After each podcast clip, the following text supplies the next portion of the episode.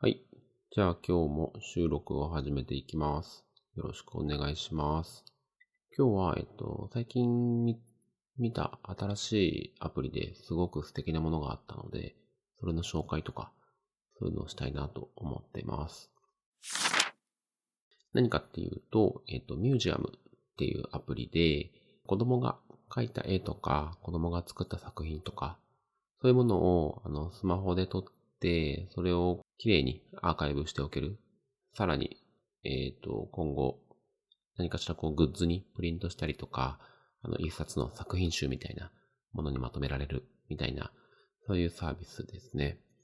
で、ちょっと僕が説明してもうまく良さが伝わらないなって今話してて思ったんですけど、サービスのサイトも貼り付けておくので、興味ある方は見ていただけたらと思うんですけど、このサービスを提供している会社が、あの、ロールケーキっていう、まあ、可愛い名前の会社なんですけども、この会社さんが、あの、もともとアルバスっていう別のサービスを展開されていて、これを僕がもうすごい5年ぐらいずっと使わせてもらってるので、なんかそれとのつながりも感じていて、ちょっとそのあたりの、あの、思ったことを言えたらなと思ってます。で、えっと、アルバスっていうサービスの方の説明もちょっとさせていただくんですけど、これも子供関連のサービスというか、えっと、子供の写真とかで、あの、ま、スマホが出てきてから、たくさんスマホで撮影できて便利なんですけど、まあ、一方で、スマホにもうどんどんどんどん写真が溜まっていく。一方、もう毎日撮っちゃったりとか、あの、断るごとに写真を撮って、えっ、と、たくさん撮れて便利なんだけど、まあ、一方で、スマホに、あの、写真ばっかり溜まっていて、まあ、なかなか整理もできないとか、もちろん見返すことは見返すんですけど、もうあまりにも膨大になっていって管理しきれないみたいな、そういう状態が、あのに、まあ、陥りがちで、僕もそうだったんですけど、で、このアルバスっていうサービスは、えっ、と、毎月ですね、8倍までかなは無料。で、まあ、それ以上は、えっ、と、プラス料金もかかるっていうのはあるんですけど、毎月その月区切りで、えっ、と、今月分の写真みたいな形で、あの、まとめて、こう、プリントをしてもらう。で、その写真を格納するための専用のアルバムも販売されているので、まあ、それに、えっ、と、僕の場合は、えー毎月見開きで、えっ、と、12枚ですかね、の写真をこう入れていくっていうことで、あの、もうスマホに眠っているこう膨大な写真を1ヶ月12枚っていう形で、えっ、と、アルバムに入れていく。っていう風にできる。そうすると、まあ、その、見返すときも、スマホでこう、スクロールしながら、ブワーっと、これいつだっけとか、めちゃくちゃ数がある。っていう状態ではなくて、えっ、と、物理的なアルバムで、えっ、と、月に見開き一つ。っていう形で整理ができるので、まあ、非常に見やすい。っていうのと、あとはまあ、その写真の形も、正方形、真四角プリントみたいな風に言ってますけど、真四角な形なので、なんかこう、ちょっと可愛げがあって、すごくこう、写真が溜まっていくと嬉しいんですね。で、まあ、かれこれ、もう5年ぐらい気づいたら、えっ、と、うちでも続けていて、えっ、と、2歳ぐらいの写真、な、3歳ぐらいか。から、もうずっと5年間、写真が溜まっているので、もう結構な数になっていて、まあ、すごくいい、あの、サービスを使ってます。で、まあ、そんなアルバスっていう、すごく最高のアプリがあるんですけど、今回、あの、発表された、そのミュージアムってアプリは、なんかそことのつながりがあるなっていうか、あの、アイディアのベースに少し通じるものがあるというか、あの、すごく面白さを感じたので、ちょっと、あの自分なりにこういうことなのかなっていう話をちょっとしたいと思っています。今回のそのミュージアムっていうアプリは、まあ、子供が描いた絵とか作った作品が、まあ、その、家の中に溜まっていく一方で、まあ、見返すのも大変だし、もう一定量、あの、数が増えちゃうと、もう物理的に取っておけないので、もうどうしても、こう、処分せざるを得ないとか、あの、もう押し入れに、あの、しまって、えっ、と、取っておくけれども、もう見返すこともなかなかなくなっちゃうっていうような問題が、えっ、と、各家族で、あの、起こったりすると思うんですよね。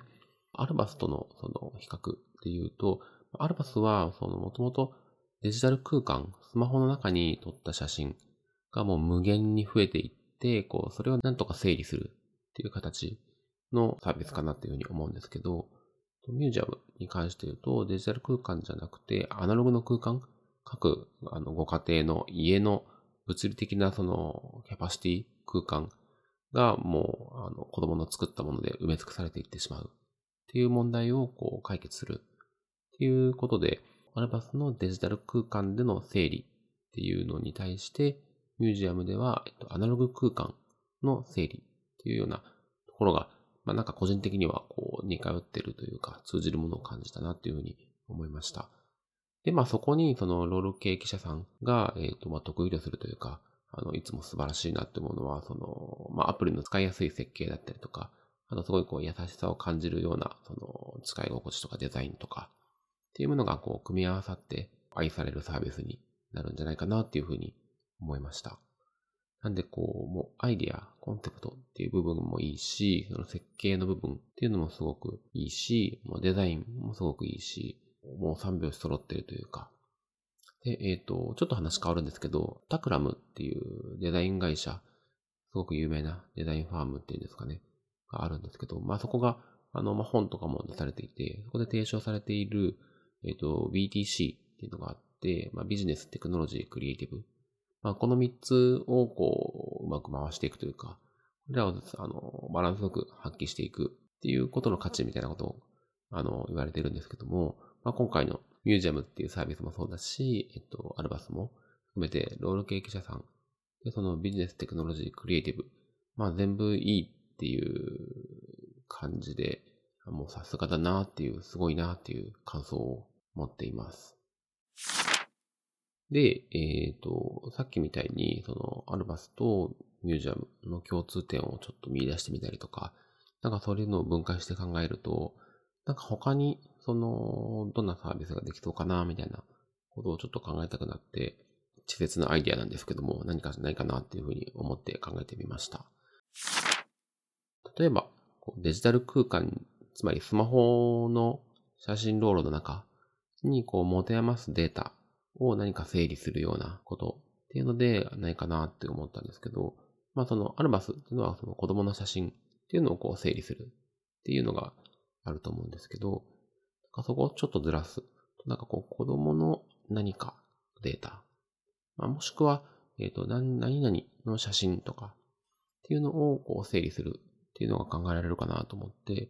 例えば、まあ、単純なので言うと、子供の写真じゃなくて動画？子供の動画をこううまく整理するようなサービスとか、あるいは、えっ、ー、と、まあ、これもポッドキャストなので、こう、音声ですよね。あの、僕音声好きなので、子供の音声なかなか、あの、撮ってることないかもしれないんですけど、まあ、こう音声ベースで何かこう、整理するようなサービス。で、あるいは子供のではなくて、なんとかの写真っていうので言うと、まあ、単純なところで言うと、ペットの写真とか、あるいは、こう、旅行の時の写真とか、あと何かこう、趣味のこう写真とか、なんとかの写真っていうのをこう、うまく整理するようなサービス。まあもちろんもう、もはや世の中にいろいろあると思うんですけど、なんかそういう切り口でできたりしたら面白そうかなっていうふうに思いました。で、次が、えっ、ー、と、デジタル空間じゃなくてアナログの空間ですね。こう、お家の中でもう持て余しているようなものをこううまく整理整理するようなサービスっていうのが何かこうする余地がないかなっていうふうに思いました。で、えっ、ー、と、まあ、ミュージアムっていうアプリは、その子供の作った作品っていうのを整理するっていうところなんですけど、なんかこう、それをちょっとずらしてみると、子供の作ったなんとかっていうのとか、何ですかね。まあ、例えばこう、子供のこう洋服子供服とかも、まあ、ついつい増えちゃったりとかすると思うんですけど、なんかそういうのの子供の、こう、今日の着こなしみたいなのをちょっとこう、うまく記録、整理していくようなものとか、あとまあおもちゃですかね。おもちゃもどんどんどんどん増えていって、これも捨てちゃいたいけど、まだ使うのかわかんないし、どうかなとか、あると思うんですけど、まあそういうの、子供の使っているおもちゃっていうのをうまく整理するようなものとか、あとは何でしょうね、こう、子供以外、家族、まあ、お父さんお母さんの、えっ、ー、と、集めている何かとか、ちょっとこれはうまく、ままだ思い浮かばないんですけど、なんかいろいろあるんじゃないかなっていうふうに思ったりしました。で、僕もあの、今、プログラミングの勉強をしていて、自分でこうアプリとかサービスを作ってみたいっていう、個人開発をしたいっていうモチベーションで今勉強してるので、なんかこういった考え方とかっていうのはものすごく勉強になるなと思ってちょっと考えてました。はい。今日はこれぐらいにしようと思います。ロールケーキ社さんが、えっと、ミュージアムっていうすごい素敵なアプリをリリースされたので、ちょっとそれについての感想とか、あと、もともとずっと使っているアルバスっていうアプリとのこう比較とかっていうのについて今日は考えてみました。はい。じゃあ今日も聞いていただきありがとうございました。ではではまた。